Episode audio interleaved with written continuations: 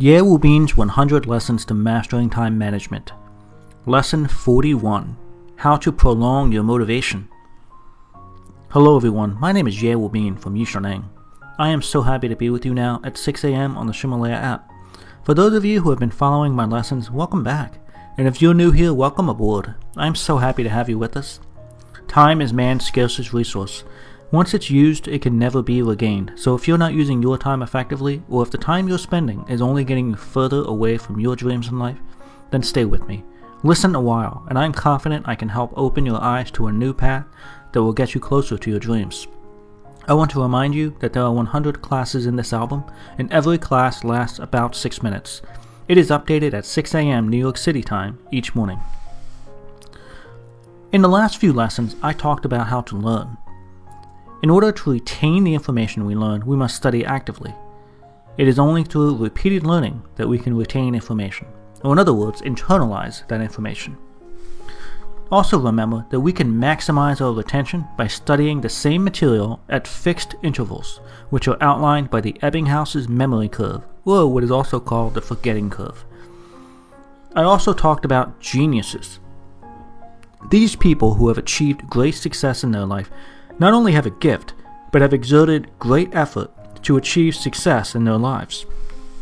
This effort is not simple repetition, but rather deliberate focus on their weaknesses in order to strengthen the weakest part of their knowledge and skill.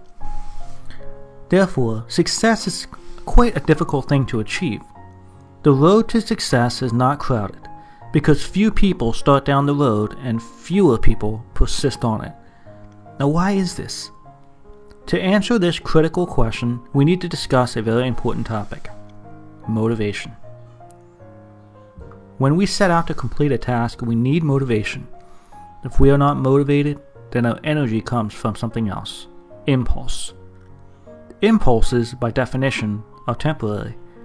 Since impulse does not last until the task is complete, it results in brief and incomplete periods of enthusiasm. There are three levels of motivation.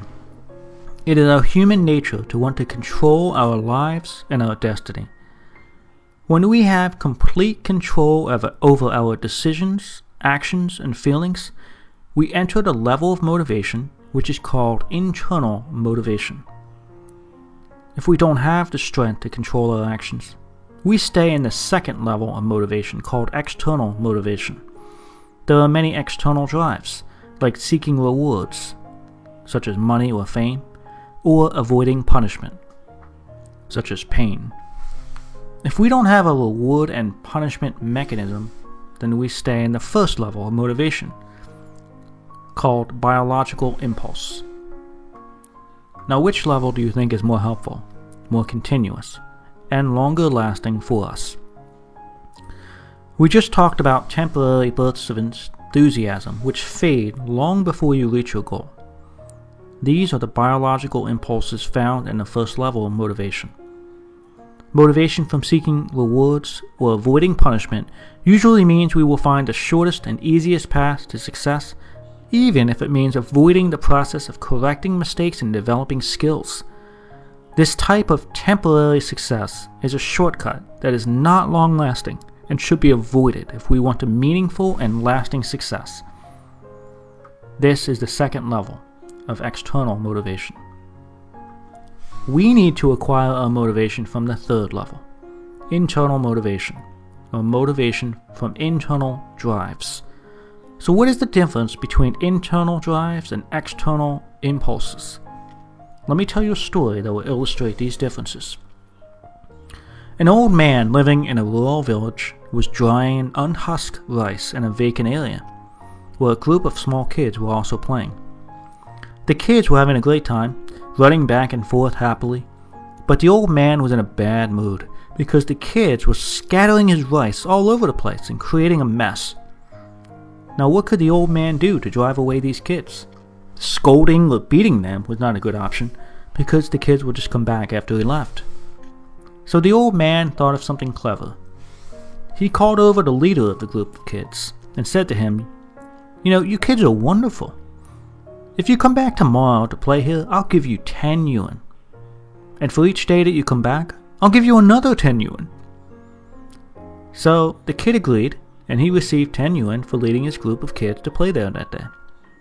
On the second day, the old man said to the leader of this group, I'm sorry, but today I can only give you 5 yuan. The kid thought that the old man was a bit mean, but eventually decided that 5 yuan was okay. I mean, after all, it is better to have 5 yuan than no money at all. So he continued to lead the kids to the same location that they had been playing all along. On the third day, the old man said to the kid, I can only give you one yuan. The kid said, You're so mean! We will not play here anymore. Then the leader of the kids called up his friends and left, never coming back again. And that's how the old man successfully drove away those kids. So, what happened? At the beginning, the kids were motivated to play there because they wanted to have fun. Their motivations were internal and natural. But the old man replaced the kids' desire to play with the desire to earn money.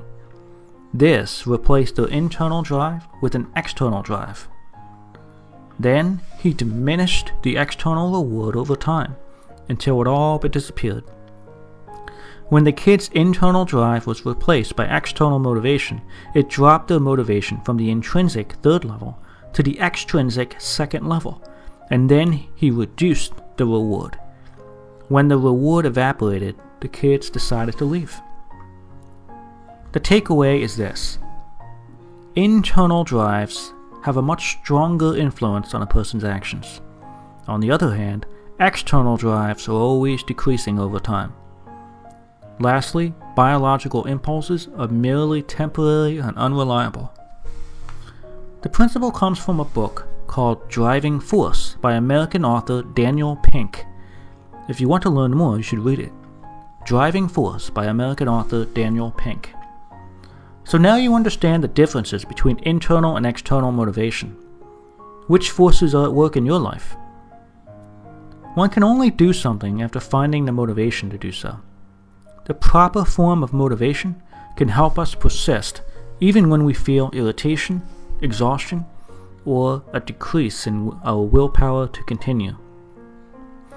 In our next lesson, we will continue to discuss motivation, including finding internal drives that will help us overcome forces that seek to prevent us from achieving our goals in life. These audio lessons are translated by Yishaneng's partner Cece and then recorded by her husband Justin. I wish you great success today. See you tomorrow.